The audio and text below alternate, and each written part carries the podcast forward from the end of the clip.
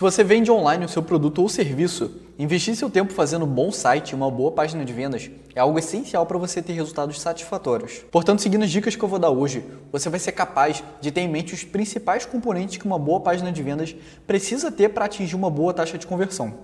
O meu nome é Leonardo Machado e nesse episódio do Além do Canvas eu quero te mostrar quais são os elementos que existem em comum em páginas de vendas de altíssima conversão.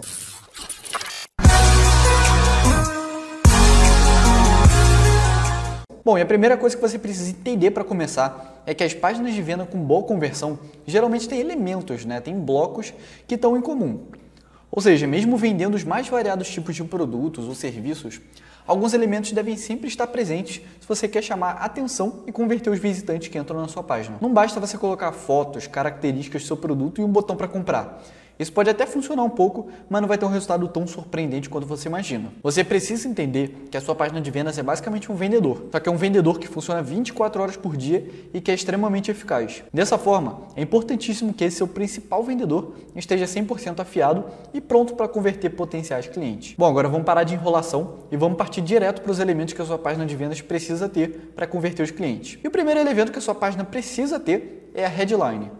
Headline é a manchete do seu site, a primeira frase que o seu cliente vai ver em destaque.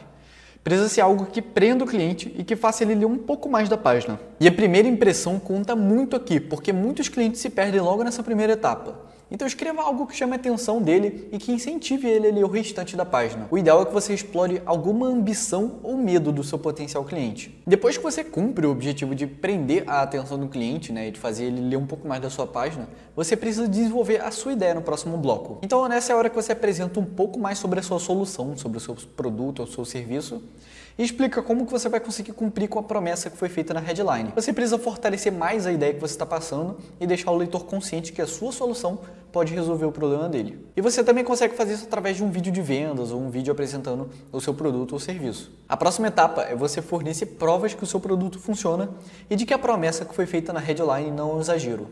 E quando eu falo em provas, você pode usar basicamente três opções a prova científica, a prova social ou a prova através de notícias. As provas científicas seria você dizer algo como: na média, clientes reduzem seu custo de aquisição de cliente em 23% usando o nosso software. Já a prova social é quando você fornece depoimentos de clientes e de usuários que comprovam que a sua solução é boa e que ela é confiável. E por último, a prova por meio de notícias também é bem interessante, mas acaba sendo mais viável com empresas com grande verba de marketing. É basicamente você conseguir cavar notícias em sites de notícias conhecidos e usar a marca deles como reforçador da sua autoridade. E para que isso aconteça, é importante que você destine uma verba de marketing para relações públicas, o que certamente não é uma opção viável para qualquer um. O quarto bloco que eu tenho para te mostrar são os benefícios. E um erro que a maioria das pessoas comete é descrever as características do seu produto ou serviço, quando na verdade o importante é que você apresente os benefícios. Não conseguiu notar a diferença? Então olha só a diferença entre essas duas abordagens. Abordagem número 1. Um, através do Hero Prime, você vai ter acesso a dezenas de videoaulas e materiais de apoio sobre empreendedorismo e startups. Abordagem número 2.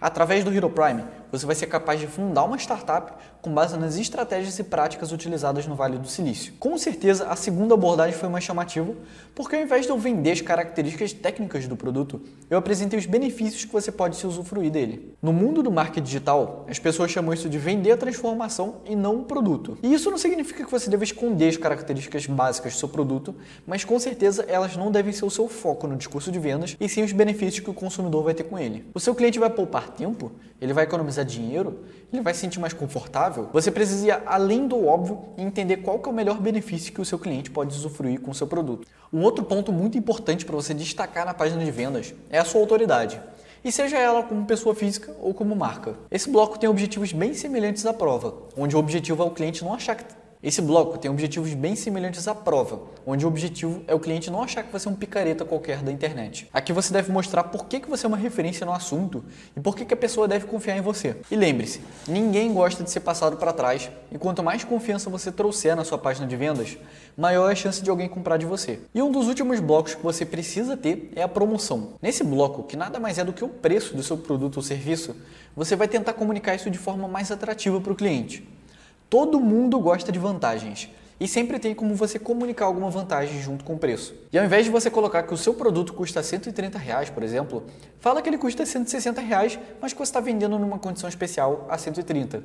Ou então apresenta algum bônus que vem junto, ou qualquer outra vantagem promocional que passe a impressão para o cliente que esse é um preço que é bom e que ele está saindo em vantagem.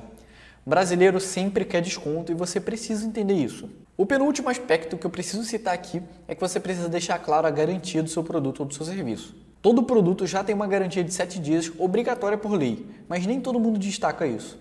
Então, se você se garante mesmo com a qualidade do seu produto ou do seu serviço, vale muito a pena você colocar um bloco na sua página deixando isso claro.